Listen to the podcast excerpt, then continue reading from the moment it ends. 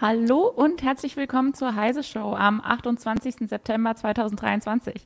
Mein Name ist Anna Kalinowski. Schön, dass ihr wieder eingeschaltet habt.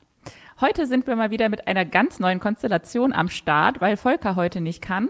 Und zwar wird Malte heute von Ben Schwan aus der Mac Redaktion unterstützt. Hallo an euch beide und Hallo. vielen Dank, Ben, dass du einspringst. Gerne. Ich hoffe, du weißt, auf was du dich hier eingelassen hast. ja, ich habe es gehört. Ja, hat, hat dir Malte erzählt, dass dein Nerdwissen am Ende noch in einem Quiz getestet wird? Okay. I, I will try my very best. Ich bin es, gespannt. Es, es spricht sich rum, was hier so los ist in dieser Show. ja, Quiz ist immer das Highlight noch am Ende. Ja, genau. Volker ist bestimmt wieder im Lego-Keller versunken, so ungefähr. In, in Billund, da ist doch Legoland, oder wie war das noch? Ja, da war ich sogar schon mal. Ja? Aber gut, bevor wir gleich am Anfang hier schon wieder abschweifen, ähm, erzähle ich euch jetzt erstmal, um was es heute geht. Wir haben natürlich wieder drei aktuelle, äh, aktuelle Tech-News für euch vorbereitet. Und zwar starten wir heute damit, dass Windows 11 jetzt mit Copilot eine KI-Unterstützung hat. Dann schauen wir uns an, ob das Deutschland-Ticket vielleicht schon bald wieder Geschichte ist.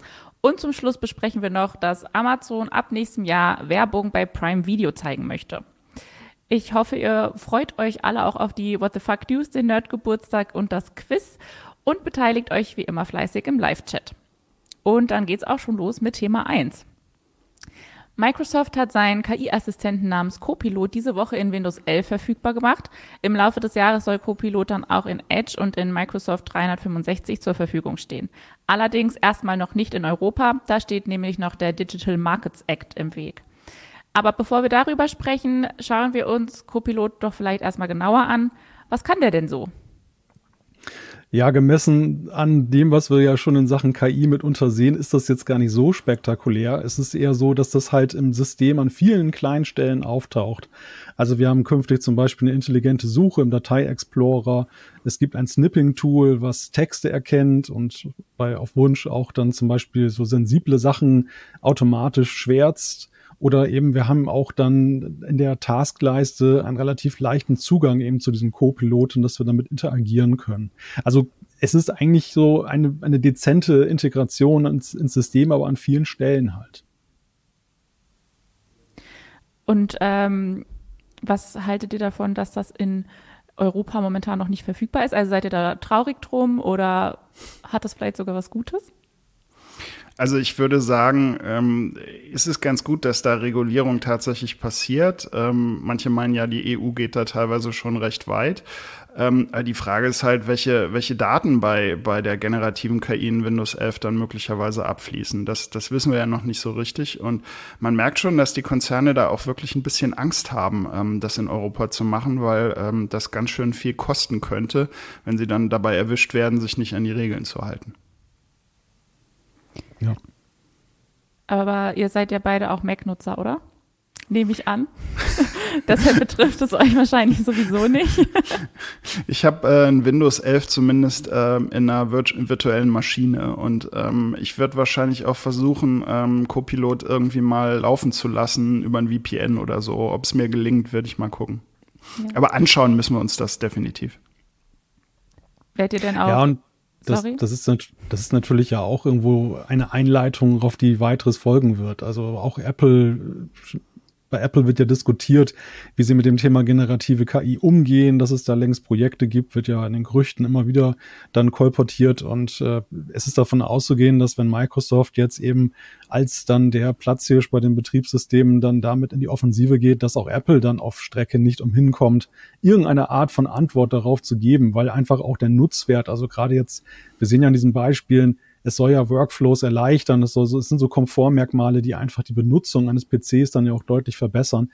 Und da kann Apple natürlich auch trotz aller Vorbehalte, die ja vielleicht existieren, nicht, nicht ewig die Augen vor verschließen. Aber kriegt Apple das dann wohl hin, dass das trotz Digital Markets Act in Europa verfügbar sein kann? Oder haben da jetzt alle Unternehmen einfach das Problem, dass das nicht klappt? Das glaube ich ehrlich gesagt nicht, ähm, weil Apple insgesamt vorsichtiger ist bei diesen ganzen Sachen ähm, und ähm, Tim Cook auch immer so ein bisschen raushängen lässt, dass man quasi froh ist, dass es diese Regulierung in Europa gibt und dass die quasi so ein bisschen als Vorbild dient. Ähm, wobei Apple natürlich auch mit dem Digital Markets Act, äh, mit dem Digital Market Act äh, und äh, auch dem Digital Services Act heißt er, glaube ich. Ich hoffe, ich sage es richtig. Ja. Auch gewisse Probleme hat. Ähm, das heißt, also da geht es dann eher um den App Store, ähm, den man öffnen soll. Und ähm, bei den KI-Themen denke ich, ist Apple relativ vorne dabei, was jetzt Datenschutz anbetrifft. Also da passiert sehr, sehr viel on-device, also direkt auf den Geräten. Und ich denke, da hätten sie irgendwie weniger Probleme. Ich glaube, die haben einfach mehr Angst, dass halt Mist rauskommt aus der KI letztlich. Und ähm, wir wissen halt, die Dinger halluzinieren immer noch und das wird wahrscheinlich auch lange so bleiben, weil man weil man es ihnen nicht wirklich austreiben kann. Und ähm, ich denke, deswegen ist Apple da auch besonders vorsichtig, weil einfach die Umgebung ähm, irgendwie nicht gestört werden soll, sozusagen. Also Apple hat da ja absolut auch einen Ruf zu verlieren, wenn irgendwie Pornografie oder sonst irgendwas aus den Dingern dann rausfällt. Ja, und ich glaube, die Frage mit dem DMA und dem DSA, die hängt auch damit zusammen, dass die Unternehmen auch, glaube ich, einfach da Statements mitsetzen wollen. Also wenn wir jetzt vor allem mal zum Beispiel Meta nehmen mit ihrem, mit ihrem äh, Twitter-Klon Threads, dann ist es ja ganz klar ein Statement, was sie da abgeben, weil sie einfach nicht einverstanden sind mit diesem europäischen Weg und das ja in gewisser Weise auch einen indirekten Druck auf die Gesetzgeber ausübt, wenn Europa abgekoppelt wird von der technologischen Weiterentwicklung. Und ich könnte mir vorstellen, dass Microsoft da auch da so ein bisschen mitspielt und schaut, wie positioniert man sich in diesen Fragen. Ähm, dass das Europa da eben dann schon ein, ein Nachteil hat. Das ist ja auch das, was man in amerikanischen Foren immer so in der Diskussion sieht, dass dann so die Europäer belächelt werden, dass die sich von der allgemeinen Entwicklung da abkoppeln und die werden schon noch sehen, was sie davon haben. Und diesen Narrativ, den bedienen diese, diese Konzerne auch, wohingegen Apple ja eher so ist, wie Ben gerade schon sagte, die nehmen diesen Ball ja auf und sagen, ja, wir finden das gar nicht so schlecht, weil wir dieses Privacy by Design sowieso mal schon gepredigt haben. Also die versuchen ander, anderweitig einen Marketing-Gag daraus zu machen. Und äh, ja, da ist es dann eher die qualitative Komponente. Ist ja auch die Frage, in welcher Weise gerät das denn wirklich in Konflikt mit dem DSA und dem DMA? Ja, also, das wissen wir gar nicht. Das, ich, ich meine jetzt bei Microsoft kann es natürlich sein, weil OpenAI auch der große Player bei KI-Anwendungen ist, dass da eben zwei Gatekeeper zusammenkommen, was dann vielleicht nicht so gut kommt auf Dauer. Aber abgesehen von diesen Bedenken, wenn man das jetzt alles außen vor lässt, wärt ihr Fan davon, dass jetzt eine KI im Betriebssystem integriert ist? Ich glaube, es kommt ein bisschen drauf an, ähm, was das wirklich praktisch heißt. Also ähm, ich habe gerade einen Test hinter mir von äh, ChatGPT, äh, der App, also der neuen äh, Sprachausgabe, die ich ziemlich faszinierend finde. Ähm, aber die Frage ist halt, ähm, hilft mir das wirklich in der nicht ganz leichten Windows-Bedienung? Also kann ich dem Ding wirklich sagen, mach das und das, mach, mach dieses Fenster auf für diese Funktion aus. Wenn das funktionieren würde, wäre das natürlich genial, aber da kann natürlich eine ganze Menge äh, schief gehen. Ähm, die Leute werden es vor allem, denke ich, verwenden, eben um, um schneller E-Mails zu schreiben, um irgendwie Sachen, so ein bisschen dieses, dieses weiße Blatt-Syndrom. Also man hat einen leeren Bildschirm und weiß nicht, was man schreiben soll und nimmt sich dann so einen Prompt und kriegt dann halt da einen Text ausgespuckt. Also das sind so Sachen, die einfach irgendwie vielleicht das Leben so ein bisschen leichter machen. Aber ähm, ich muss mir das erstmal näher angucken, wie das wirklich praktisch dann auch umgesetzt wird. Also es gibt sehr viele Ankündigungen. Also man hat es gesehen bei der Duet AI von, von Google, die auf BART basiert. Das ist in Workspace int integriert, also Docs, Sheets ähm, und dem dritten Ding, dessen Namen mir immer nicht einfällt. Ähm, jedenfalls der Punkt ist da, ähm, da sind die ganz geilen Funktionen, zum Beispiel, dass Teammeetings zusammengefasst werden und man dann quasi sofort so ein Update kriegt, wenn man zu spät kommt oder so. Und andere geile Sachen, ähm, Präsentationen zu bauen aus irgendwelchen Zahlen und so, ähm, die sind da noch gar nicht drin. Das heißt, da ist vor allem irgendwie so ein Textgenerator drin und äh, ein Bildgenerator, also Sachen, die man schon ein bisschen länger kennt. Also das wird so ein paar Monate dauern. Das heißt, also da wird auch viel vorangekündigt, was halt praktisch dann möglicherweise gar nicht so geil ist. Aber das müssen wir uns wirklich im Detail angucken und ich denke, die Kollegen sind da auch schon absolut dran gerade. Ja, wobei ich schon glaube, dass das ein Gamechanger sein wird, wenn diese, wenn diese KI-Anwendungen zunehmend auch in die Betriebssysteme integriert sind, ja. weil es echt die, die Hemmschwelle nochmal senkt oder den Aufwand, äh, KI zu nutzen und, und die, die Nützlichkeit von KI, auch im Browser, ist ja schon heute so hoch groß, dass ja genau viele das machen, was Ben gerade sagt. Das ist ja manchmal gar nicht so, dass man unbedingt den fertigen Text möchte, aber ja. diese, dieses Syndrom weißes Papier, wie kriege ich das voll? Und dann ist, reicht es manchmal schon, so einen Anschubser zu kriegen, ne? wo man früher jemanden gefragt hat, hey, kannst du mir mal irgendwie sagen, wie der erste Satz sein soll?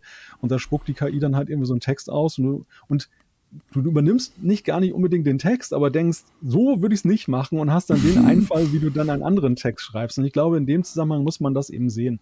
Das ist so eine Art Dialogpartner, den man sich dann da auch ins Betriebssystem reinholt und der an vielen Ecken dann da so ansprechbar ist. Und das sehen wir eben auch in der Art und Weise, wie Microsoft das macht. Wir sind jetzt so ein bisschen weg von diesem Aha-Syndrom, so von wegen, ja, es muss immer irgendwie jetzt eine, eine bildgenerierende KI sein, die noch fotorealistischere Bilder macht. Wir sind jetzt mehr an dem, an dem Punkt angelangt, wo die Nützlichkeit wirklich auch unter Beweis gestellt wird und die Alltagstauglichkeit. Und ist das nachhaltig oder ist das jetzt nur Aha? Ähm, ben, du hattest ja gerade schon auch äh, dieses neue, die neue Sprachausgabe von ChatGPT angesprochen. Vielleicht magst du uns da noch ein bisschen was zu erzählen, wenn du das schon getestet hast. Ja, ähm, ich habe da die Möglichkeit bekommen, relativ früh einen Account zu kriegen. Also ähm, es ist eigentlich schon freigegeben, wenn man ChatGPT Plus abonniert hat. Das kostet 20 Dollar oder 20 Euro plus Märchensteuer. Und ähm, das wird irgendwie die nächsten Wochen an die äh, Abonnenten halt verteilt. Und ich habe da zum Glück schnell einen Zugang bekommen. Und ähm, es ist schon echt faszinierend. Also es ist so ein bisschen so, wie ich mir Siri zum Beispiel immer gewünscht habe. Ja, also da, da ist wirklich so ein Dialog möglich. Und die Sprachausgabe, also es gibt insgesamt fünf verschiedene Stimmen, zwei männliche, zwei weibliche und eine, die neutral klingt, würde ich mal sagen. Ähm, und diese Stimmen sind halt wirklich von der Betonung fantastisch. Ähm, es werden Äs eingebaut zwischendrin, also dass das Ganze irgendwie noch ein bisschen menschlicher wird. Ähm, und das Ding spricht von vornherein, obwohl es eigentlich nur auf Englisch ausgerollt wurde, ähm, Deutsch, Französisch, Japanisch habe ich getestet. Mein Japanisch ist nicht gut, aber äh, Konnichiwa wurde mir beantwortet. Ähm, Spanisch ähm, und wahrscheinlich diverse andere Sprachen auch noch. Und das kann das Ding einfach so von vornherein mal. Nervig ist halt, ähm, es dauert immer eine Weile, bis äh, eine Antwort kommt, also vier, fünf Sekunden oder so. Und bis das Ding bereit ist, weil es zum Server dann läuft. Und ich denke, wenn diese Browsing-Funktion Funktion, die jetzt auch wieder freigeschaltet wird, da noch Teil davon wird, was sie werden soll. Mir ist es bisher noch nicht gelungen. Dann dauert es halt noch ein bisschen länger. Also der Dialog wird halt immer so ein bisschen unterbrochen. Aber wenn sich daran mal gewöhnt hat, ähm, ist da wirklich irgendwie, es könnte so eine Art Pseudo-Freund werden. Ne? Es gibt ja auch so andere KI-Anwendungen, wo Leute wirklich mit einer KI dann quasi so irgendwie befreundet sind, in Anführungszeichen. Und das über Sprache gibt dem Ganzen wirklich nochmal eine neue Dimension. Also das hat mich schon recht beeindruckt. Und ähm, aber trotzdem mal gucken, wie, wie das halt im Alltag, äh, also ob es mehr halt als nur so ein Gag ist. Ich kenne viele Leute, die ähm, ChatGPT äh, sehr fasziniert genutzt haben über mehrere Wochen oder Monate und jetzt sind sie halt da auch schon mal wieder ein bisschen weg, weil sie halt dann an Grenzen stoßen. Also dass das System bestimmte Sachen dann nicht mag und versucht immer sehr neutral zu sein und so ähm, mag man manchmal nicht, wenn man irgendwelche kreativen Drehbücher oder so schreiben will, keine Ahnung. Also ähm, die Frage ist halt, wie wird das dann in der Praxis dann verwendet? Ähm, ich denke halt, es wäre wirklich super, wenn, wenn Siri so arbeiten würde. Also wir nerven, wenn so genervt jeden Tag von dem Ding. Also das ist wirklich, also äh, ich hab, war gestern mit der Apple Watch laufen und ich habe irgendwie versucht, äh, irgendwo äh, zu einer S-Bahn-Station hier in Berlin zu navigieren und das Ding hat mich einfach nicht verstanden. Ich habe fünf verschiedene Sätze probiert und das sind Sachen, die passieren einfach bei ChatGPT äußerst selten, weil einfach die KI dahinter viel besser ist. Aber wie gesagt, mit dieser Sprachunterstützung finde ich, hat es durchaus eine neue Dimension. Die Frage ist halt, wie das jetzt praktisch dann auch von den Leuten verwendet wird. Und das andere neue Feature ist äh, die Möglichkeit, dass man jetzt endlich, was also auch schon im Frühjahr angekündigt war, Bilder hochladen kann. Ähm, ich habe ähm, ein Klingelschild abfotografiert von so einem Künstleratelier irgendwie vor ein paar Tagen. Und das habe ich dann halt hochgeladen und und ähm, ChatGPT konnte das dann lesen. Also das geht sowohl im Text als auch, äh, man kann dann äh, Sprachen, äh, Spracheingabe auch machen und kriegt dann auch auf Sprache dann Antwort. Also man kann immer zwischen Text und Sprache auch hin und her switchen, was ich geil finde. Ähm, und das hat mir dann so kommentiert, ah, die, die Zusammenstellung der Namen ist ja lustig. Das war so, so eine Künstler, Künstlergeschichte. Und ähm, einen der Künstler äh, hat es dann natürlich auch erkannt und dann konnte ich mir dann weitere Infos über diesen Künstler dann besorgen und so. Das heißt also, diese Texterkennung funktioniert da offenbar schon richtig gut.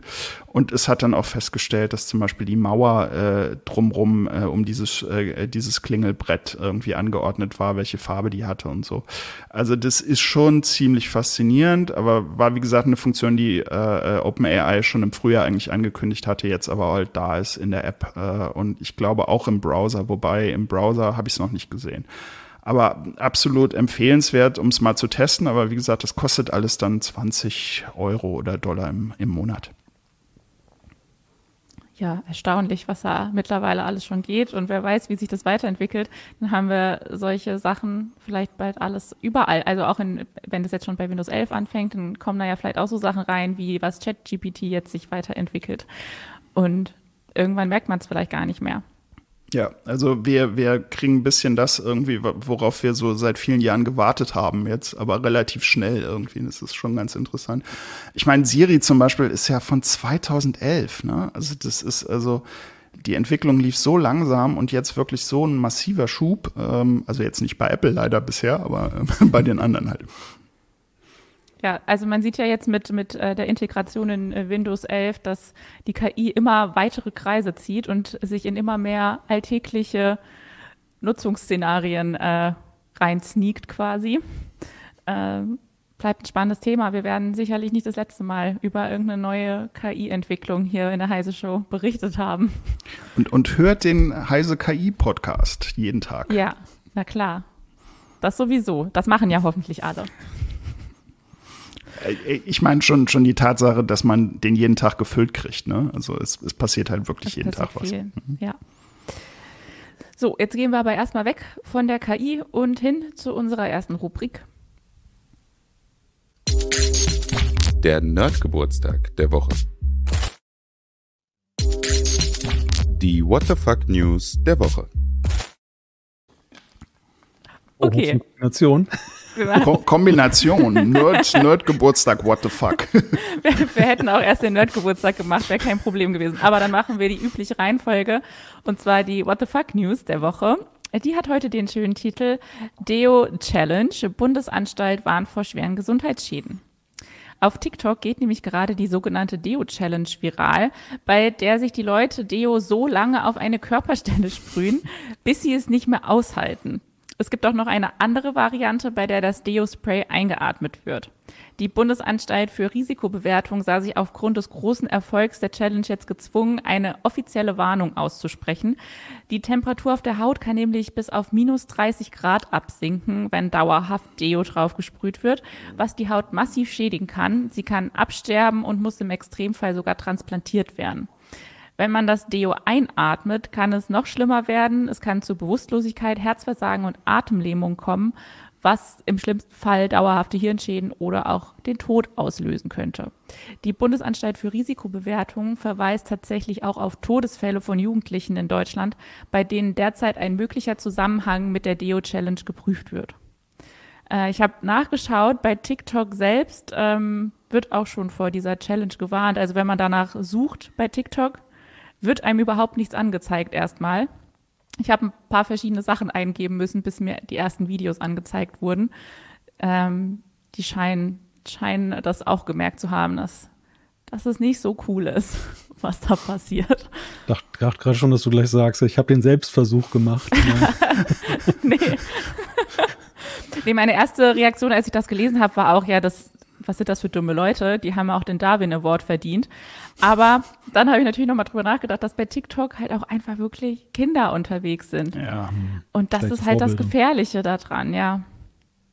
Ist schon, ist schon verrückt. Ja. Ja, es ist traurig, dass eine Bundesanstalt für Risikobewertung etwas bewerten muss, was ja eigentlich völlig offensichtlich Schwachsinn ist. Ne? Also ja. normaler, normalerweise sollte man ja meinen, dass da irgendwelche Sachen bewertet werden müssen, bei denen es vielleicht nicht so klar ist, dass sie ein Risiko darstellen. Aber ja, augenscheinlich ist das ja notwendig und dann ist es ja auch gut, dass es getan wird. Ja. Äh, ich hätte gerne irgendwie die physikalische Erklärung dafür, warum das so kalt wird, ehrlich gesagt. Also würde ich mal den die, Physiker die kann in der Redaktion ich dir jetzt fragen. Leider, die kann ich dir jetzt ja. leider nicht bringen. Ja, wenn Volker heute da wäre, unser Physiker, der hätte es uns bestimmt erklären können. Ja, aber das, das zeigt wirklich mal wieder, was, was bei TikTok irgendwie leider abgeht. Also das ist schon sehr, ähm, sehr krass irgendwie und die kriegen es halt nicht gereiht, das irgendwie da rauszufiltern. Ne? Andererseits, ich meine, wie soll man Deo-Challenge irgendwie rausfiltern? Also die müssen quasi immer gucken, wenn jugendgefährdender Trend kommt und den halt schnellstmöglich irgendwie sperren. Ne? Aber ob das funktioniert, ist natürlich eine ganz andere Frage. Ja, wenn es halt auch einmal in der Welt ist, ne? Die Kids kriegen das ja sofort mit. Genau, und die benennen das dann auch um. Das heißt, der Filter greift dann wahrscheinlich nicht mehr. Ja, Wobei eine KI könnte es ja eigentlich erkennen. Naja. Ja, ich habe dann auch rumprobiert, habe einfach das O mal weggelassen oder sowas, habe irgendwie versucht, wieder zu diesen Videos zu kommen, weil ich mir das anschauen wollte. Aber tatsächlich, die Videos, die mir dann angezeigt wurden, waren auch viele Videos, die dann gewarnt haben davor. Also, es scheint zu wirken, dass es jetzt eine offizielle Warnung gibt. Bis zur nächsten Challenge. Ja, genau. Genau, die finden irgendwas Neues, da bin ich mir ganz sicher. Da bin ich auch sicher. Wir berichten wir wieder. Im, wir haben übrigens im Chat dutzendfache Erklärungen zu dem Thema oh. Verdunstungskälte, lautet ah, das Ja, ja, ja, ja, ja, ja, genau, genau. Sowas habe ich mir auch gedacht. Ich wollte es nur, ich wollte nichts Falsches sagen. Ja. Genau, weil hier steht zum Beispiel von Sonnenflecken Wegputzer, auch ein schöner Nickname. Bei hohem Druck ist das Deo in der Flasche komprimiert, teilweise sogar flüssig, tritt es aus, reduziert sich der Druck, sodass sich die Temperatur verringert. Und wieder, was dazu, wieder was dazugelernt. Sehr, sehr kalte Sachen äh, machen nämlich auch Verbrennungen. Ne? Das ja. ist eine wichtige Information. Genau, also liebe Leute, die hier zuschauen und zuhören, keine Deo-Challenge bitte. Nicht machen, nicht machen. Aber trotzdem vielleicht Deo benutzen. Ja, ja. ja das ist äh, schon manchem anzuraten. ja, wie gesagt. Nur nicht zu viel, ein bisschen. genau. Okay, alles klar. Dann würde ich sagen, machen wir mit Thema 2 für heute weiter. Das Deutschland-Ticket ist ja erst im Mai diesen Jahres gestartet und könnte aber auch schon wieder vor dem Ausstehen. Bund und Länder sind sich nämlich nicht einig, wie das Ticket zukünftig finanziert werden soll. Die Länder wollen, dass anfallende Mehrkosten je zur Hälfte vom Bund und von den Ländern übernommen werden. Vom Bund wurde bisher aber kein Entgegenkommen signalisiert. Heute soll eine Sondersitzung der Verkehrsministerkonferenz von Bund und Ländern stattfinden, zu der die Länder wohl auch Verkehrsminister Wissing eingeladen haben. Aus dem Bundesverkehrsministerium heißt es allerdings, man habe keine Einladung erhalten. Was ist denn da los und bedeutet dieses Hickhack am Ende tatsächlich das Aus für das Deutschlandticket? Ja, was da los ist, ist eigentlich so der Klassiker, Bund, Länder streiten und es geht einmal mehr um das liebe Geld und um politische Vorstellungen. Es geht ja im, im, Wesentlichen um die Frage, was passiert mit den Mehrkosten. Da ist es so, dass die bislang einfach geteilt werden zwischen Bund und Ländern. Also die haben ein gewisses Volumen an Geld äh, vereinbart, was sie dann jeweils zahlen und alles, was darüber hinausgeht, wird dann halt geteilt. Und das Deutschland-Ticket ist ja nun recht erfolgreich. Das heißt, man hat jetzt erwartet jetzt eben auch deutliche Mehrkosten und der Bund möchte halt dann nicht unendlich weiterzahlen und äh, möchte eigentlich dann, dass die Länder idealerweise das meiste oder sogar das ganze, die ganzen Mehrkosten übernehmen. Die sind aber natürlich auch nicht auf Rosen gebettet und äh, sagen, ja, ÖPNV ist sowieso ein Riesenzuschussprojekt und das äh, ist ja am Ende auch eine nationale Angelegenheit, die Verkehrswende ähm, zu erreichen. Das, das kann man jetzt nicht zur Ländersache degradieren. Ja, und so entsteht halt diese Gemengelage. Ob das wirklich vom Aussteht, ich würde mal ein Fragezeichen dran setzen. Das ist natürlich auch so ein bisschen politisches Hickhack, ne? Allein diese Tatsache, dass man sagt, ja, wir wissen gar nichts von einer Einladung und so weiter. Ja, ja, schon klar. Also da wird taktiert, da wird ein bisschen öffentlich getrommelt und am Ende warten wir mal ab, was dabei rauskommt. Ich kann es mir offen gesagt schwerlich vorstellen. Wer möchte das Deutschland-Ticket auf dem Gewissen haben? Hm. Ja, das sehe ich absolut auch so. Also ähm, es ist irgendwie so cool, einfach die Sache immer dabei zu haben. Ne? Also ähm, wenn man jetzt sein Handy dabei hat, also ich, ich weiß nicht, ob das irgendwer noch ausdruckt. Das Einzige, was mich aktuell nervt, aber das ist auch wieder ein Apple-Problem, sorry, ähm, meine App, die ich benutze, schafft es immer noch nicht, das Deutschland-Ticket in die Wallet und damit auch nicht auf die Apple Watch irgendwie äh, raufzukriegen. Aber das liegt irgendwie an der App. Es gibt Apps, die können das, meine nicht. Aber ähm, es ist schon toll, also wenn man in einer anderen Stadt auch ist, einfach zu wissen, ich mache jetzt nichts falsch falsch. Ich kann äh, alle äh, Nahverkehrsmittel verwenden.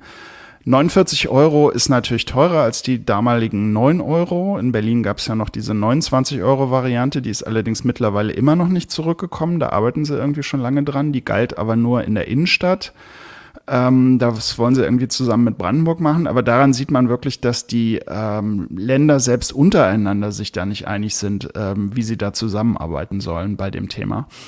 Die Gefahr, die ich insgesamt sehe beim 49-Euro-Ticket, ist natürlich die, dass ähm, wenn die Zuschüsse äh, vom Bund, ähm, ich weiß nicht, ob die Länder auch Zuschüsse leisten, ähm, wenn das erstmal reduziert wird, ähm, hat das Auswirkungen eben auf die sowieso schon schlechte Infrastruktur, insbesondere von der Bahn. Also das heißt, wir fahren jetzt zwar relativ preiswert, insbesondere auch wenn man das mit einem Jobticket kombiniert, Aber könnte es halt passieren, dass man dann letztlich nachher einfach zu wenig Geld hat und dann einfach alles auseinanderfällt. Also es ist billig, aber dann auch schlecht, weil das hatten wir früher auch mal. Wir haben es teilweise natürlich immer noch ganz massiv bei der Deutschen Bahn. Wir haben es manchmal bei kleineren Verkehrsbetrieben. Wir sind hier in Berlin und ich denke auch bei euch in Hannover ist man, äh, oder bei, bei dir in Wilhelmshaven weiß ich es nicht genau, aber jedenfalls, wir sind auch absolut verwöhnt, was wir hier an Nahverkehr haben. Also das ist ähm, ja. schon cool. Und das, das ist aber, glaube ich, auch so in der, in der Akzeptanz der Bevölkerung. Also wir sind jetzt augenscheinlich diejenigen, die relativ mobil sind, jetzt auch die öffentlichen Nahverkehr dann benutzen und die natürlich dann begeistert sind darüber, dass man nicht diese dieses, dieses, diese kryptischen Tarifstrukturen hat, wenn man mal in eine andere Großstadt fährt, äh, wo man sich erstmal einen Professorentitel braucht, um die Tariftabelle zu verstehen und die Tarifzone und so weiter und so fort. Aber es gibt ja eben auch viele Menschen in Deutschland, die wohnen eben in ländlichen Gegenden, die reisen ja. auch nicht häufig in Ballungsräume und die fragen sich natürlich schon, wenn da ein hoher Zuschussbedarf ist, warum soll ich über meine Steuern denn jetzt dann den, das, das Luxusmerkmal des Großstädters dann kofinanzieren? Ja, und das, genau. das ist ja, glaube ich, auch der Konflikt, der da so einerseits auf Länderebene tobt, weil du gerade sagtest, Ben, die Länder sind sich da auch nicht ganz einig, ist natürlich ja. auch ein Riesenunterschied, ob jetzt zum Beispiel so Berlin, Hamburg, und Bremen haben natürlich eine ganz andere Sicht der Dinge auf ÖPNV als jetzt so ein Flächenland wie Mecklenburg-Vorpommern, äh, wo die Nutznießerrate des Deutschlandtickets dann wahrscheinlich deutlich niedriger ist und, und die Bevölkerung dann auch sagt, nee, Politik wollen wir nicht jetzt, dass ihr da so viel Geld reinbuttert, lieber in, in Straßen meinetwegen, weil man dort mehr Auto fährt oder Auto fahren ja. muss. Wobei die Lösung wäre natürlich einfach den Nahverkehr eben in der Fläche auszubauen, sag ich nur. Aber das will irgendwie, das Geld will irgendwie dann doch niemand in die Hand nehmen. Ne? Also ich meine, ich bin auch in, einer, in, in, einem, in einem Dorf groß geworden und musste immer in die Stadt reinpendeln. Und ähm, also ich bin auch nicht irgendwie mein Leben lang in Berlin. Ich bin sehr lange hier, aber ähm, ich weiß, wie es in anderen Städten einfach aussieht. Ne? Und ähm, das ist nicht schön. Und ich meine, das hat man irgendwie nicht richtig durchdacht. Also man müsste wirklich das kombiniert haben. Einerseits die tollen Möglichkeiten des Deutschlandtickets in Großstädten, aber eben halt in der Fläche auch einfach mehr, an, mehr anpacken. Und irgendwie fehlt dieser zweite Schuh sozusagen. Ja, wobei andererseits natürlich ja auch die Frage ist, Mobilität muss sie wirklich so günstig sein. Also das, der ja. Ansatz ist ja der, mit dem Deutschland-Ticket die Leute eben ja auch auf den Verkehrsträger Bahn und Bus zu bringen. Und das macht man ja momentan, auch wenn 49 Euro auf den ersten Blick viel scheinen, aber wenn man das wirklich intensiv nutzt oder nur nutzt, ist es ja eigentlich ein Dumpingpreis. Was erzeugt Absolut. ein Auto für massive Mobilitätskosten pro Monat?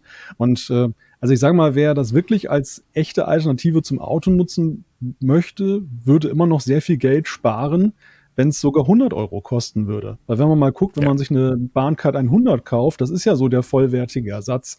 Äh, wenn man jetzt äh, auch dann den Fernverkehr noch mitnutzen will, das ist ja deutlich teurer aufs Jahr gerechnet. Also es muss nicht gleich so teuer werden, das ist ja, dann ist der Reiz halt nicht mehr gegeben, diese, diese Signal, oder diese, dieses, äh, dieser niedrige Summe und, und dieses so 49 Euro, das triggert natürlich auch viele, dass sie sagen, hey, das, das überhaupt das mal in Betracht ziehen. Aber ich meine, am Ende muss man ja auch mal sehen, über diesen Werbeeffekt hinaus, was Ben schon sagte, die Infrastruktur. Wenn die Leute alle auf die Bahnen umrüsten um, äh, und dann stehen sie da am völlig überfüllten Bahnsteig, da fällt alles aus, weil die ganze Infrastruktur marode ist. Es gibt nicht genug Züge, es gibt nicht genug Personal.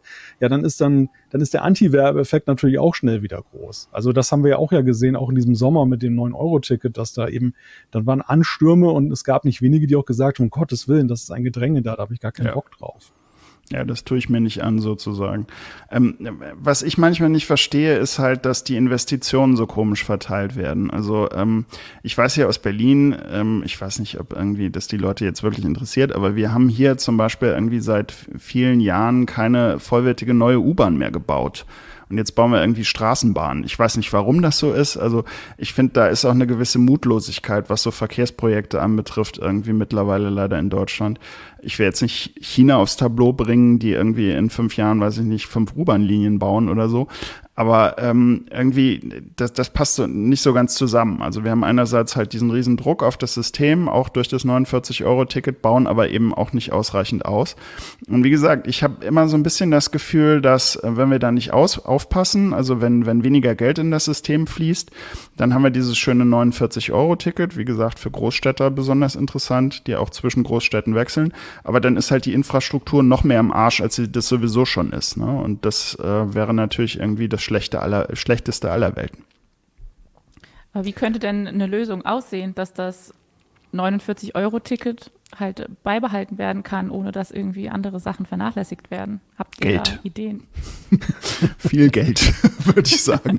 Also äh, Prioritäten einfach anders setzen irgendwie. Also ähm, ja, das System muss einfach, ich meine, wir reden immer von der Verkehrswende und ähm, dann bauen wir halt viele Radwege und so, ähm, aber wir, wir gehen halt die großen Sachen irgendwie nicht an, habe ich teilweise das Gefühl. Ich weiß auch nicht, warum das der Fall ist. Vielleicht, weil die Leute irgendwie sich vor so Großprojekten irgendwie auch erschrecken. Ich meine, hier Berlin BEA und so weiter und so fort.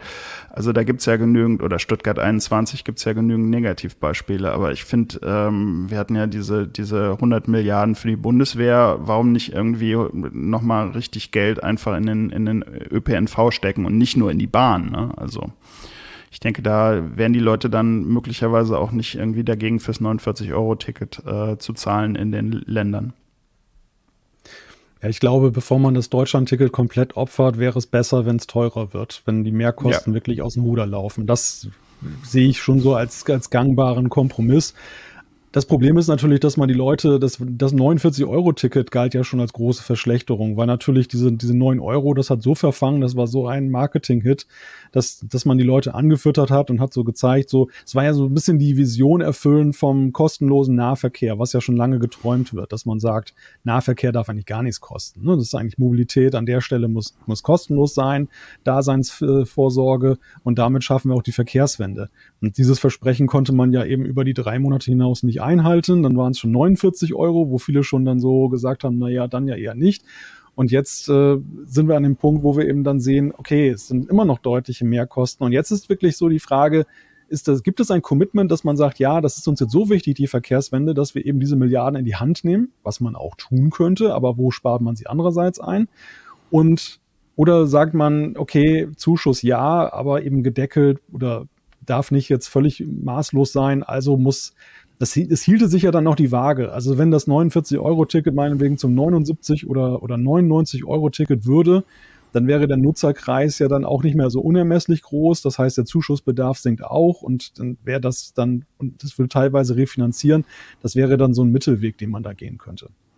Ja, ich kann nur sagen, also hier in Berlin, wenn du diese ABC-Karte hattest mit, mit Brandenburg, Teilen von Brandenburg noch dazu, also da wäre 79 Euro noch günstig, ne? Also ähm, man spart enormes Geld, ne? Also besonders in großen, in den großen ÖPNV-Netzen. Ich weiß nicht, wie es in Hamburg aussieht, aber ähm, ja, es ist schon immer noch ein Schnapper. Werbung. Ihre IT-Landschaft ist hochkomplex Ihre Anforderungen an IT-Sicherheit sind hoch und eine einfache Migration zu einem Hyperscaler ist nicht ohne weiteres möglich? Die IT-Lösungen von Norris Network bieten die perfekte Grundlage für Ihre Multi-Cloud-Strategie. Nutzen Sie die Vorteile einer maßgeschneiderten Cloud-Lösung und steigern Sie die Agilität und Effizienz Ihres Unternehmens mit der Cloud-Expertise von Norris Network. Besuchen Sie www.noris.de slash multicloud.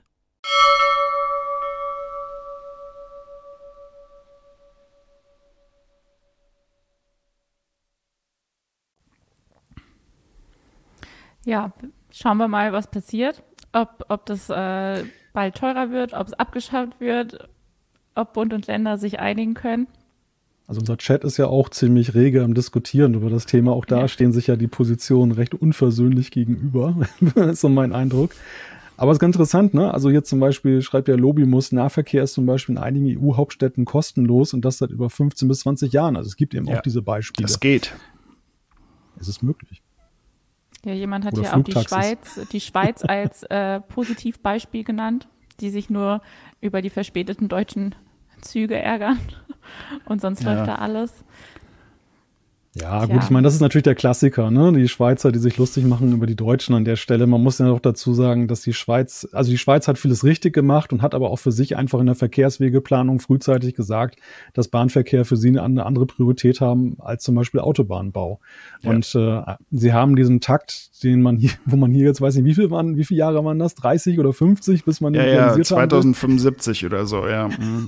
ich ich habe das echt für einen Gag gehalten. Ja, aber es ist natürlich auch so, erstmal ist Deutschland ungleich größer, die Komplexität auch der Verkehrswege ist größer und man hat einfach auch in der Vergangenheit Weichen falsch, also was heißt falsch, man hat sie anders gestellt. Man hat zum Beispiel allein diese Sache Güterverkehr und Personenverkehr auf den gleichen Trassen fahren zu lassen, ist ja schon so eine, eine Verquickung, die enorme Probleme eben da äh, zur Folge hat weil dann eben Personenzüge warten müssen, wenn ein Güterverkehrszug, ein Güterzug dann irgendwo noch dann da dazwischen steckt, dann zwischen zwei Signalabschnitten und so weiter und so fort. Also das aufzudröseln, bis man dahin kommt, wo die Schweiz eben einfach systematisch schon lange darauf hingearbeitet hat, das ist nun mal eben auch nicht im Handstreich zu machen ohne jetzt dann zu sagen, dass das jetzt in Deutschland ganz toll ist, ganz im Gegenteil. Aber das äh, ist mal leicht zu sagen, macht so einfach mal eben wie die Schweiz, mal eben ist da gar nichts. Ja, zum, zumal also es da auch ab und zu mal Probleme gibt. Also ähm, und ich weiß, dass in Zürich wollten sie mal eine U-Bahn bauen, aber da hat sich die Bevölkerung dagegen entschieden. Also es ist nicht so, dass es irgendwie nur das absolute Paradies ist. Ne? Da würde ich wahrscheinlich eher nach Japan gucken, aber da hast du dann irgendwie Shinkansen äh, von Tokio nach Osaka alle zehn Minuten oder so. Äh, das ist, glaube ich, eine Sache, die kriegen wir nicht auf die Reihe. Aber ähm, ja, ich meine, es gibt sicher sehr gute Vorbilder, ähm, aber es gibt irgendwie auch eine ziemliche Mutlosigkeit. Ähm, ich habe heute noch mal einen Artikel gelesen ähm, zu den Bonuszahlungen bei der Deutschen Bahn und ähm, das ist echt so krass. Also die, äh, das sind Millionenbeträge, die die irgendwie innerhalb von drei Jahren verdienen und in der Chefetage teilweise äh, in einem Jahr 1,2 Millionen Bonus das sind Sachen, die finde ich, die gehen irgendwie gar nicht. Also wenn das System so beschissen funktioniert, wie es aktuell funktioniert. Also man kann ja froh sein, wenn man irgendwie innerhalb von zwei Wochen mal irgendwie sein, sein einem zustehende äh, äh, Strafzahlung der Bahn kriegt, wenn der Zug mal wieder drei Stunden Verspätung hatte. Also ähm, irgendwas funktioniert da nicht und ähm, ich glaube auch, dass der Verkehrsminister Wissing da irgendwie nicht wirklich Lust hat, richtig mal irgendwie mit dem Faust, mit der Faust auf den Tisch zu hauen. Also es ist irgendwie wie bei vielem aktuell in Deutschland. Ähm, wir setzen uns große Ziele, aber irgendwie haben wir es irgendwie nicht auf die Reihe zu kriegen, wie, wie wir sie auch umsetzen. Und ähm, wir haben halt eine wirklich gute Basis, die schon da ist, aber die muss natürlich auch funktionieren. Und ähm, wir haben jetzt halt quasi zwei Möglichkeiten. Wir können die Basis irgendwie nutzen und sie ausbauen und verbessern, oder wir können irgendwie weiterhin irgendwie auf Volllast äh, mit dem Zeug, was wir haben, fahren und es halt quasi zugrunde richten. Da müssen wir echt einfach aufpassen. Aber ähm, man sieht halt auch eine gewisse Verantwortungslosigkeit irgendwie auch in der Politik, dass da einfach so wenig passiert. Ich verstehe das auch teilweise nicht. Kann bürokratische Gründe haben, aber wir haben eigentlich alle Möglichkeiten. Wir haben das Geld, wir, wir, wir könnten einfach eine Menge einfach reißen. Machen wir aber irgendwie nicht. Wir setzen Gibt uns sicher Gründe. wir setzen uns ja auch jedes Mal das Ziel, hier eine gute heiße Show abzuliefern. Ob wir das mal schaffen, wer weiß das schon. Stimmt, genau, genau. Man, vielleicht muss man auch netter zu der Politik sein, aber die genau. haben halt die Verantwortung. Ne? Das ist deren Job. Ne? Haben sich wählen lassen. Das stimmt wohl. Ähm, hier im Chat hatte jemand eh die perfekte Idee, bald leben wir doch eh im Metaverse, dann brauchen wir keinen Verkehr mehr. Das dann ist haben wahr, wir das ganze ja. Problem sowieso gelöst. Genau, wir kriegen alle so 15 Quadratmeter, sind sehr klimafreundlich unterwegs und tragen jeden Tag irgendwie die MetaQuest 3 oder eine Vision Pro, wenn wir ein bisschen mehr Geld haben. Genau. ja. Ob das die Lösung ist, weiß ich ja jetzt auch nicht. Es gab ja diesen schönen Film Idiocracy. Ich weiß nicht, ob ihr den, den kennt. Der ist irgendwie jetzt auch wieder 10, 15 Jahre, äh, ist von dem gleichen äh, Regisseur wie andere sehr, sehr coole Comedy-Sachen. Ähm, und da ist dann so die Vision, alle werden immer blöder und die Leute haben dann quasi einen Sitz. Ähm, die sitzen nicht mehr auf dem Sessel, sondern die sitzen direkt auf dem Klo. Das heißt, die müssen sich gar nicht mehr bewegen. ist ein bisschen okay. eklig. also, ähm, ja, genau. Aber, aber bestimmt auch relativ klimafreundlich unterwegs ja. Mhm. Ja. Dumm sein hat ja sowieso sehr viele Vorteile. Absolut, ja. Oh je. Dann lass uns mal Geburtstag feiern, muss ich sagen. okay, dann feiern wir Geburtstag. Der Nerdgeburtstag der Woche. Ja, Seymour Cray, amerikanischer Informatiker und Pionier im Bereich Supercomputer, wäre heute 98 geworden. Aber, wie ihr schon hört, er lebt leider nicht mehr. Aber gut, ich erzähle euch ein bisschen wieder was zu ihm. Wir hatten ja auch in letzter Zeit viele lebende Nerd-Geburtstage. Ähm, da gibt es heute wieder mal einen Toten. Äh, Seymour Cray studierte Elektrotechnik und entwickelte dann für ein Unternehmen Computer für militärische Zwecke.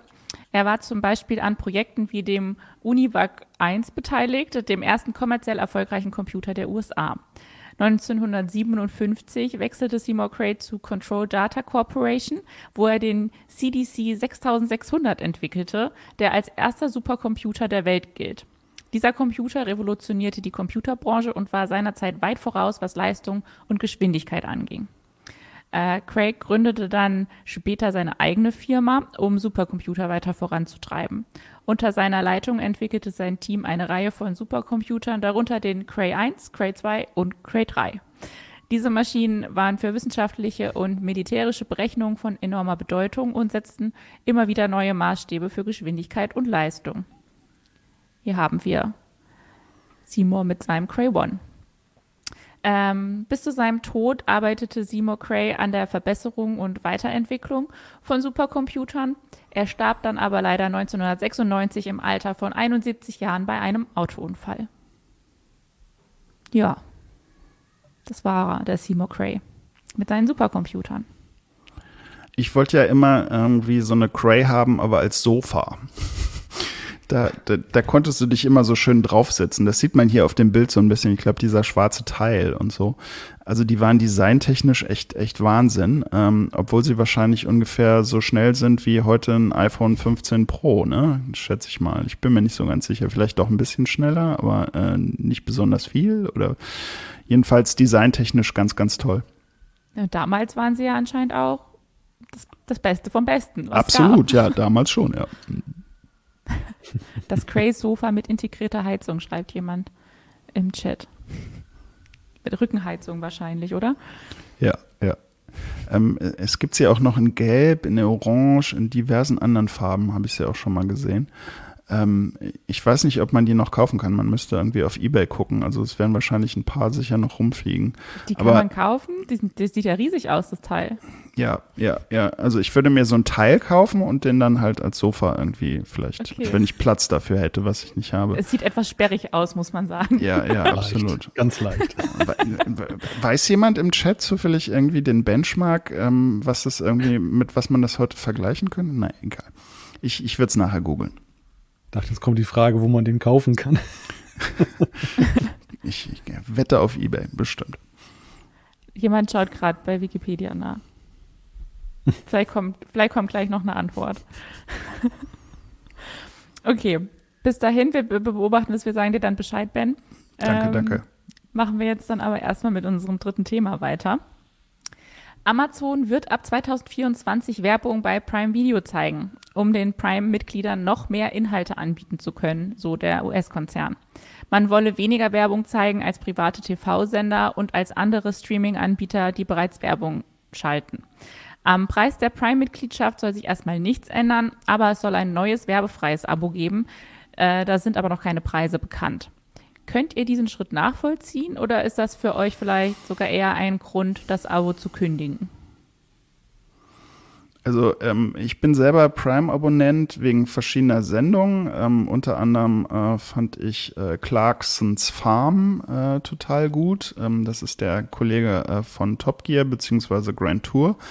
Ähm, auch nicht ganz unumstritten, aber die Serie war echt toll, um kennenzulernen, wie, wie so ein, so ein Farming-Bauernbetrieb auch funktioniert.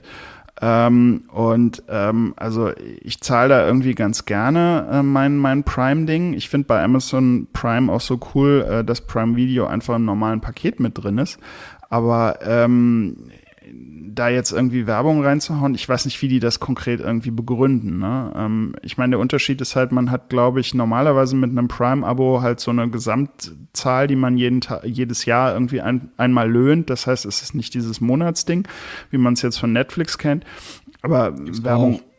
Gibt, gibt's aber gibt auch. beide, also, beide Modelle. Ja, ja. Okay, okay, okay. Also bei mir war es mehr so, ich habe Amazon Prime kriege ich quasi immer geschenkt, weil ich halt das normale Prime irgendwie am Start habe. Aber äh, Werbung ist irgendwie immer blöd. Also gerade bei, bei einem, bei einem Content-Dienst, der irgendwie auch einen, einen, Ruf zu verlieren hat. Die Frage ist halt, was kommt da für Werbung? Ist die super penetrant oder so? Aber ich würde zum Beispiel jetzt äh, Netflix, wenn die anfangen würden, für ihre 13, 14 Euro Abos irgendwie da Werbung reinzuhauen äh, und dann irgendwie nochmal extra Geld ohne, fände ich irgendwie echt blöd. Hätte ich keine Lust drauf. Also die Begründung ist ja die, dass sie sagen, für die hochwertigen Produktionen braucht es halt ja. Geld und es kostet immer mehr Geld und dadurch wollen sie halt diese Qualität weiterhin sicherstellen beziehungsweise noch weiter verbessern. Ja, also die Frage abbestellen, mir persönlich stellt die sich jetzt nicht akut, aber ich glaube schon, dass es viele eben gibt, bei denen das so ein, so ein Punkt ist, weil ich immer wieder gehört habe, so, dass eben die, der Reiz der Streamingdienste natürlich neben diesem ganzen On-Demand und dass es da tolle Inhalte gibt, eben aber auch ist, dass man sich von diesen Fesseln der Werbung des, des klassischen Privatfernsehens da eben, dass man sich derer entledigt hat. Und das, ich, ich könnte mir vorstellen, dass das einigen schon sehr sauer aufstößt. Die Frage ist natürlich nur, was ist die Alternative? Wird die, oder wie lange wird die Alternative werbefrei bleiben? Weil wir sehen ja allgemein den Trend, dass immer mehr Werbung auch in die Streamingdienste reinkommt. Andere machen das halt anders. Also Netflix zum Beispiel schafft dann einfach einen Werbetarif, der günstig ist, also günstiger auf jeden Fall als die reinen Bezahltarife, die wiederum ständig teurer werden und ja mittlerweile eben schon stramm auf die 20 Euro zusteuern. Und da überlegt man sich dann, dann ja mitunter zweimal, ob man jetzt unbedingt die 4K-Qualität braucht, ob es einen dann nicht äh, ob es dann wirklich so stört, wenn gelegentlich mal ein Spot dazwischen kommt. Aber wie Ben schon sagt, das ist halt eben auch eine Frage vom Volumen. Wie häufig ist die Unterbrechung? Wie findet die Unterbrechung statt? An welchen Stellen? Wie nervig ist das? Und, und davon hängt dann viel ab. Aber ich, ich glaube, also wir sehen ja insgesamt so eine Konsolidierungswelle bei den Streaming-Diensten. Einerseits, weil sie alle sehr viel Geld in die Hand genommen haben und jetzt eben sehen, das Wachstum ist endlich und ähm, der, die Serien werden oder die Produktion wird immer teurer. Das heißt, es gibt so eine, so eine Konzentrationsbewegung, wobei es ja lange Zeit sich immer mehr fragmentiert hat, muss man ja auch erstmal dazu sagen. Aber jetzt, ich denke mal, jetzt kommt so dieser Scheitelpunkt, wo es eben dann mal irgendwann mal hingeht, dass die, die größeren dann tatsächlich nur gute wirtschaftliche Perspektiven haben. Ja, und dann ist eben auch die Frage so, wenn das richtig finanziert werden muss, nehmen die Leute das Geld dafür in die Hand oder wie, wie finanziert man das auf Dauer und nachhaltig? Ja, also das, das, das sehe ich auch so. Wie gesagt, bei, meine Situation ist einfach die, ähm, ich, ich krieg das halt zu meinem normalen Prime-Ding irgendwie dazu, das halt irgendwie äh, einfach irgendwie dafür sorgt, dass ich irgendwie Sachen den nächsten Tag kriege, also die normalen Prime-Dinger. Ich zahle das nicht monatlich. Das heißt also, meine äh, Reaktion wäre wahrscheinlich einfach die, dass ich dann äh, weniger irgendwie Amazon Prime Video gucke, wenn mich das zu sehr nervt. Also ich kann nur sagen, ich habe äh, YouTube äh, Premium seit ein paar Jahren mittlerweile. Und wenn ich da mal an einem Rechner bin, wo irgendwie kein Werbeblocker draufläuft oder wenn, wenn einfach YouTube ganz normal ist, ähm, ich werde da wahnsinnig von, weil einfach die, die Unterbrecherwerbung, die man, die man auch nicht los wird, klar, möglicherweise erfahre ich dann neue Produkte oder so, weiß ich nicht, wenn ich kochen will oder so, keine Ahnung. Ähm, aber äh, die Werbung ist auch nicht besonders intelligent. Das heißt, also Sachen wiederholen sich auch unglaublich häufig, äh, die auch nicht besonders irgendwie Lust machen, da auch was zu kaufen. Das heißt also, das würde bei mir jetzt den Nervfaktor einfach erhöhen. Ähm, ich würde Prime wahrscheinlich peinlicherweise weiter bezahlen, weil ich einfach Amazon relativ viel nutze. Ähm, aber ähm, ich würde dann einfach kein Prime Video mehr gucken. Und das ist vielleicht auch nicht mehr in Amazons Interesse, wenn sie dann einfach äh, zu sehr dann auch verlieren, ähm, sollten sie Werbung platzieren wollen oder so. Und ähm, vielleicht haben sie auch ein bisschen übertrieben in den letzten Jahren. Es gab ja wirklich massiv teure Serien, äh, auch die, die 500. Variante äh, Herr der Ringe in irgendeiner Form, wo ich auch persönlich nicht mehr mitkomme, bin da vielleicht auch zu alt für. Aber ähm, ja, da muss man, glaube ich, irgendwie mal eine Mitte finden bei der ganzen Geschichte. Ähm, ich frage mich auch immer, wie es mit, mit Apple TV Plus oder so weitergeht, weil da auch Milliarden rein, reinfließen, aber Apple hat einfach die Kohle wahrscheinlich dafür. Aber ja, also ich, äh, wenn, wenn man YouTube Prime zum Beispiel, äh, Premium zum Beispiel mal hatte, dann will man das auch nicht mehr missen. Ne? Und äh, das wird auch immer teurer. Naja. Aber es ist ein ganz wichtiger Punkt, den du ansprichst. Diese Materialschlacht, die da stattfindet, treibt natürlich auch die Produktionspreise in die Höhe. Und das ist ja in gewisser Weise auch ein hausgemachtes Problem, dass die Kosten immer mehr steigen und die Erlöse dann eben nicht ausreichen, um das zu finanzieren. Also ich glaube auch, so eine Konsolidierung muss eben auch im Inneren stattfinden. Also diese, Nach diese, diese Frage, so wie muss das Angebot beschaffen sein? Und am Ende wird das aber ja dann von den Nutzern ja maßgeblich mitbestimmt. Wenn die Dienste halt sehen, dass diese Preisstrategien nicht aufgehen, wenn die Leute massenhaft fliehen, wenn sie es nicht mehr wertschätzen, dass das Angebot so groß ist, ja, dann werden auch die Strategien geändert werden. Im Moment ist es ja erstmal ein Versuchsballon, dass man guckt, wie weit kann man gehen, wo ist die Schmerzgrenze, wie lange machen die Leute das mit. Die die unken alle rum, ja, aber kündigen sie denn tatsächlich? Oder ist es dann nicht gerade im Falle von Amazon ja auch eben diese Mixtur aus verschiedenen Vorteilen, die man hat? Ja. Also die sind ja, ich finde, Amazon steht ja im Vergleich zu anderen immer noch ziemlich gut da, weil bei ihnen auch der, der Mehrwert, den sie ja für dieses Prime-Abo bieten, so breit gefächert ist, dass, dass man sich das immer noch irgendwie schönreden kann, wohingegen bei anderen das ja eher alibihaft ist. Also die Spiele zum Beispiel Netflix auch im Angebot hat, okay, kann ich schon relativ gut darauf verzichten jetzt. Ne? Also das würde ich auch sagen. ich, ich, ich weiß gar nicht, wie ich die aufs iPhone kriege. Es, es sind irgendwie läuft über einen App Store, ne? Also es ist sehr verwirrend. Ja, ja, ja. Also das, das ist, glaube ich, das, das ist halt auch so ein, so ein Versuch, eben einen Mehrwert zu bieten, dass man eben sagen kann, hey, ihr habt ja auch noch das und das. Aber wenn die Leute das eher so alibihaft empfinden, dann, dann funktioniert das nicht so richtig. Wenn ich eins noch mal kurz einwerfen dürfte, bevor das in Vergessenheit gerät, das war ja die Frage, die, die Ben gestellt hat mit der Rechenleistung. Da hat mhm. der Chat mittlerweile recherchiert und es ist so, der Cray One hatte 160 Megaflops oder M-Flops und äh, der Apple A16 Bionic hat 1789.4 G-Flops. Ja. G-Flops. Ja. Also, ja, und das war der A16 noch nicht der A17 Pro, ne? Mhm. Ja. ja. Also dann ist, glaube ich, das relativ gut beantwortet. Also besser als Couch verwenden auf alle Fälle, ja. Wenn wir ja. schon in den Kommentaren nochmal sind, schauen wir nochmal auf die Kommentare von den Leuten zu der Amazon Prime Werbung, was sie dazu zu sagen haben. Da haben wir einmal Surfax sagt, ich nutze ja Bezahldienste, um mich von der Werbung freizukaufen. Da will ich doch ja. nicht jetzt auch noch extra Werbung schauen. Davor genau. ein Spot, naja, aber Serienunterbrechung geht gar nicht. Was haben wir denn noch? Ähm, Sonnenflecken Wegputzer sagt entweder Werbung, Geld oder Daten. Kostenlos ist gar kein Anbieter. Ja. Das stimmt wohl. Äh, niemand ist der Meinung, dann sollten sie nicht 250 Millionen nur für die Rechte an Herr der Ringe zahlen. Dann wird es auch wieder günstiger. Das ist das, was ich vorhin meinte, ja. Ja, also das war echt komplett, komplett sehr, sehr viel Geld, ja. Dann Lobimus sagt, Netflix und Co. produzieren einfach sehr qualitativ eher Low-Budget-Produktion. Die Qualität wird aufgrund der Masse an Filmmaterial eher schlecht. Ja, also ähm, ich habe jetzt auch einen neuen Trend irgendwie mitbekommen. Das ist eigentlich ein super alter Trend, aber das ist die Tatsache, sich nochmal äh, Blu-rays und sogar noch DVDs äh, zu kaufen, die dann zu rippen und dann sich nochmal eine lokale Filmsammlung, so richtig wie früher, äh, auf einem NAS abzulegen, wo man dann über, von überall draufkommt. Ne? Also das heißt, ähm, das sind auch Leute, die meinen, irgendwie das neue Zeug gefällt mir sowieso nicht. Ich will irgendwie meinen alten Kram sehen. Und ähm, die haben dann halt Filmsammlungen mit 1000, 2000, 3000 Filmen irgendwie auf ihrem NAS liegen, samt Serien und ähm, machen es dann einfach so. Und die sind halt dann auch nicht irgendwie mehr abhängig von den Diensten. Das kann man auch machen. Ja, das ist halt mit ein bisschen mehr Aufwand verbunden. Das stimmt, ja, ja. Da ist man sein eigener, eigener Systemadministrator. Aber das, ja. das kann man ja auch roleplayen, sozusagen. Aber ich befürchte, da sind die meisten Leute dann doch zu bequem. Also ich würde das jetzt auch nicht machen. Da ja. zahle ich dann doch lieber ein paar Euro jeden Monat und ja, kriege das ja. dann alles präsentiert. Ne? Aber, aber der Grund für sowas ist ja auch, also dass man aufpassen muss, dass einfach Inhalte verschwinden. Ne? Also es gibt ja diese großen Listen von Sachen, die irgendwie Monat für Monat von Netflix zum Beispiel runtergehen. Oh, das muss ich jetzt noch schnell gucken oder so. Ne? Und ähm, teilweise ist es ja auch so, dass äh, wenn, wenn ich irgendwie was bei Amazon kaufe äh, und das halt nicht auf einem physischen Medium, dass die Sachen dann auch irgendwann aus meiner Bibliothek verschwinden. Ne? Da gibt's immer mal wieder irgendwie Geschichten, wo Sachen irgendwie, wo man die quasi nicht wirklich gekauft hat. Ne? Also äh, ich prophezeie da die, die Rückkehr der physischen Medien. Das einzige Problem ist halt, dass viele moderne Serien gar nicht mehr auf einer Blu-ray erscheinen. Aber ähm, wie gesagt, ich wollte diese Alternative nur in den Raum werfen.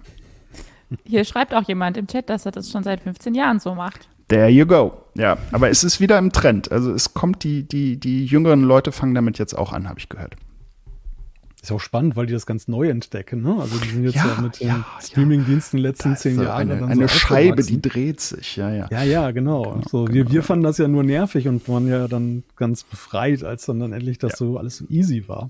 Genau. Aber genau. das so ein bisschen wie mit der Schallplatte, ne? die ja auch so ein. Ja, ja, ja, also aktuell ist es, glaube ich, so, die, die meisten äh, physischen Tonträger sind Schallplatten. Ne? Also das, ist mehr als CD mittlerweile. okay, dann haben das wir ja. So der, das ja? wäre jetzt so der Part, wo Volker jetzt brillieren könnte. Ja. Aber so haben wir ja jetzt auch, wie mit dem Metaverse, haben wir ja auch ähm, die Bahnkrise gelöst. Jetzt haben wir auch hier die Streaming-Krise gelöst. Kauft halt einfach Blu-ray-Discs und äh, digitalisiert euch die. Yes. Dann haben wir auch keine Probleme mehr mit den Streaming-Anbietern und ihrer Werbung. Das ist aber richtig ein lösungsorientierter Podcast. Ja, das ist mega, Absolut. oder? Die sollten einfach alle auf uns hier hören. Nutzwert. So, ihr könnt jetzt auch gleich noch weiter mit eurem Wissen glänzen, denn hm. jetzt oh. ist es soweit, das Quiz kommt. Die Quizfragen der Woche. Heute geht es um den Raspberry Pi, weil der Raspberry 5 wurde ja überraschend jetzt schon vorgestellt. Eigentlich war der ja erst für nächstes Jahr angekündigt und deshalb dreht sich unser Quiz heute rund um den Einplatinencomputer gibt es übrigens auch schöne Artikel und, äh, und ein Video auf Heise Online zu. Also wen das ja. interessiert, seien wir mal kurz eingestreut. Ja, da könnt ihr alles über den neuen Fünfer Raspi erfahren. Ich habe hab gehört, man braucht dafür sogar manchmal einen Lüfter jetzt. Das ist eine neue Dimension. okay. Ähm, die Fragen drehen sich aber nicht alle um den neuen Raspi, sondern auch um allgemeine Fragen. Ich hoffe, ihr seid Experten. Und es geht naja, los ja mit, Frage, so. mit Frage 1. Volker wäre wahrscheinlich schon Experte gewesen. Der hätte wieder hier alles richtig ja. beantwortet, befürchte ich. Können wir ihn als Telefonjoker gleich dazu schalten? genau. wo, wo, ist mein iPhone? Obwohl ich bei Volker ja auch, wer weiß, ob der nicht schummelt, weil er immer so gut ist in diesen Quizfragen, bin ich mir nicht sicher. Ich kann, ich kann mit links oder so Knopf im Ohr oder so. Ja, wer weiß. So, aber ihr schummelt nicht. Und äh, die erste Frage lautet: Was war laut Entwickler Ibn Upton der Auslöser der Raspberry Pi-Entwicklung? Äh, der starke Preisanstieg bei Linux-Hardware, der massive Rückgang von Informatikstudenten, die Fokussierung der Jugend auf Handyspiele oder der Ärger über fehlende Schnittstellen am PC? Ich schwanke zwischen B und C, weil das der Raspberry Pi war ja schon so ein Ding, das in dem Bildungsbereich eben dafür sorgen sollte, dass sich junge Menschen mehr damit befassen. Beides deutet ja aber jetzt in diese Richtung, ne? Dass da einerseits, dass die jungen Leute zu sehr Consumer sind und eigentlich nicht selber basteln und was machen und zum anderen eben aber auch der Fachkräftemangel mit Informatikern, die wir ja dringend brauchen und äh, Puh, das ist, also das ist richtig schwierig. A und D kann man definitiv ausschließen, aber ich weiß nicht, Ben, wie siehst du das? Ja, also ich, würde auf B äh, tippen. Also starker Preisanstieg bei Linux-Hardware ist, glaube ich, Kappes. Also, weil eine Linux-Hardware ist einfach ein x86-Rechner, der ist im Preis sicher nicht angestiegen. Ähm, das mit den Schnittstellen, äh, außer der Kollege hat USB gehasst oder so, weiß ich nicht, aber ein PC hat viele Schnittstellen, das hat sich nicht geändert. Und das mit den Handyspielen, da bin ich mir jetzt nicht so sicher. Ich weiß nicht, wann der erste Raspberry rauskam, ehrlich gesagt. Ähm, aber ja. ähm, ich weiß auch, diese Bildungsgeschichte war sehr, sehr wichtig dabei und da ist das System einfach auch richtig cool für. Deswegen würde ich auch sagen B. B. Beide ja, B. B. Wir loggen B ein. Und damit habt ihr das Richtige eingeloggt. Ähm, yeah. Laut dem Entwickler des Raspberry Pi war eine rapide sinkende Anzahl der Bewerber fürs Informatikstudium an der Universität in Cambridge sowie geringere Programmierkenntnisse unter den Studierenden Auslöser für die Entwicklung. Man wollte den Nutzern mit dem Raspberry einen Rechner an die Hand geben, mit dem sich günstig und einfach programmieren lernen ließ. Super. Genau. Cool. Jetzt können wir schon aufhören. ja, aber jetzt ist es schon mal okay. Ne? Also ne, die, die Ehren, ja, den Ehrenpunkt Start. habt ihr ja auf jeden Fall. Guter Start, ja. So, Frage 2. Was ist JoyPi? Ähm, ein Experimentierkoffer auf Raspi-Basis, ein, eine Medienzentrale auf Raspi-Basis, die Bezeichnung für die grafische Oberfläche des Raspi oder ein Joystick auf Raspi-Basis. Oh, müssen wir nach dem Ausschlussverfahren gehen, oder Ben? Also ich würde mal sagen, jetzt ähm, C kann man ausschließen, weil da gibt es ja diverse Möglichkeiten, sich Benutzeroberflächen zu machen, aber JoyPi ist nicht dabei. Medienzentrale ja. würde ich jetzt auch Nein sagen, die haben auch nee, andere Namen. Ist keine bekannte, ja. Mhm. Also A oder D ist das entweder. Ja, also ich würde eher zu A neigen. Ähm, wie so ein Joystick auf. Naja, ich meine, okay, also so ein programmierbarer Joystick. Tut mir echt leid, ich habe es ein bisschen im Hals heute. Ähm, programmierbarer Joystick vielleicht dann, ähm, aber Experimentierkoffer wäre auch so ein bisschen äh, irgendwie so auch in Richtung äh, Informatikstudenten anwerben und man kann ja mit dem Raspberry einfach super viel machen. Und deswegen ja. würde ich auch sagen A. Ja, A. Wir loggen A. Okay, ein. ihr seid euch wieder einig. Und ihr habt schon wieder recht. Juhu. Ah. äh, da haben wir auch ein Bild für euch. Ähm, ich hoffe, jetzt baut jemand einen Joystick auf Basis des Raspberry. ja, ja genau. bisher gibt es nur den JoyPi. Ähm, das ist dieser Experimentierkoffer. Oh, und in dem Bildschirm. Sehr ja, schön. genau. In dem Koffer muss nur ein Raspberry eingesetzt werden und dann können mit ihm verschiedene Computerexperimente durchgeführt werden. Monitor, Schnittstellen und verschiedene Sensoren sowie Anzeigen sind bereits integriert. Cool. Nicht schlecht. Tolles Gerät. Mhm. So, dann habt ihr ja schon mal eine ziemlich gute Quote. Kann jetzt eigentlich nicht mehr viel schief gehen mit der letzten Frage. Welche Neuheit schätzen langjährige, langjährige Raspberry-Fans am Raspberry Pi 5 besonders? Da nickst du schon, weißt du die Antwort schon sofort. Ja, also bin ich mir sehr, sehr sicher, weil ich das Problem selber kenne, nämlich B, den Einschaltknopf.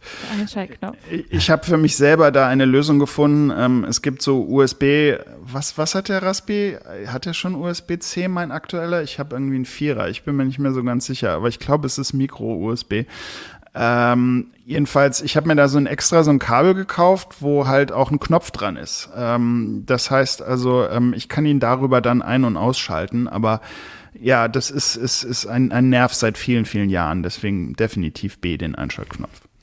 Ich, ich lese noch einmal kurz für die Podcast-Zuhörer die anderen Antworten vor, Antwortmöglichkeiten. ähm, zwei HDMI-Monitorausgänge, der Einschaltknopf, äh, die kompakteren Ausmaße oder neue Audio-Klinkenbuchsen. Aber Ben scheint ja wirklich sehr sicher zu sein. Wobei, Traut ich, ich glaube sogar eine Audio-Klinkenbuchse weniger ist. Egal. ich habe den Artikel das, nur überflogen. Das hat, das hat Ben jetzt so schlüssig argumentiert, weil das ist ja tatsächlich so aus diesem experimentellen Status heraus, war es ja eben so einfach Kabel dran, ist das Ding an.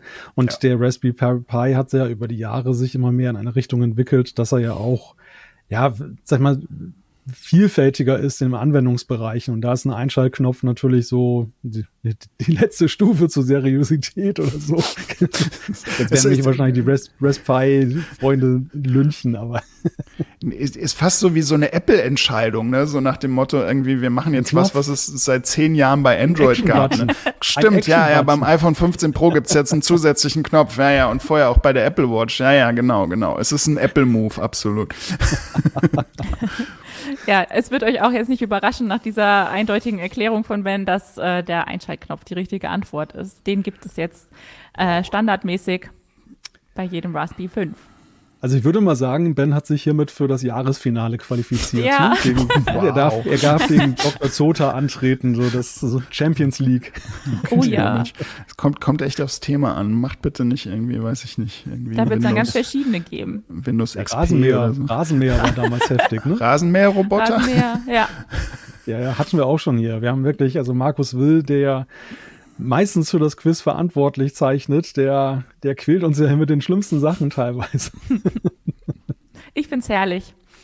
Also Ben, du bist herzlich eingeladen, äh, bei unserer Quiz-Sondersendung äh, vor Weihnachten mitzumachen. Das wird nicht leicht werden, da bin ich mir sicher. Wir haben ja. nämlich schon unsere Zuhörer, Zuschauer aufgerufen, Themenwünsche durchzugeben. Ja, das war heute nur Aufwärmen dann, glaube ich. Genau. Ich hoffe ja, dass ich durchkomme einfach als Quizmasterin und nicht mitmachen muss. Nein, nein, nein, nein, so geht das nicht. Ja, zum Jahresende musst du auch mal miträtseln. Ja, da brauche ich aber dann wirklich eine extra Kategorie. Hier bei, bei diesen ganzen Sachen, da habe ich, hab ich ja keine Ahnung. Kommt ihr mir mit Star Trek dann nachher? Ja, das große Star Trek-Quiz. aber immerhin kenne ich den Vulkanier-Cruise. Den kannte zum du Beispiel kannst mein, den sogar. Ja, den kann ich sogar. Den hat meine Mama früher immer, die, so, meine Mama immer gemacht.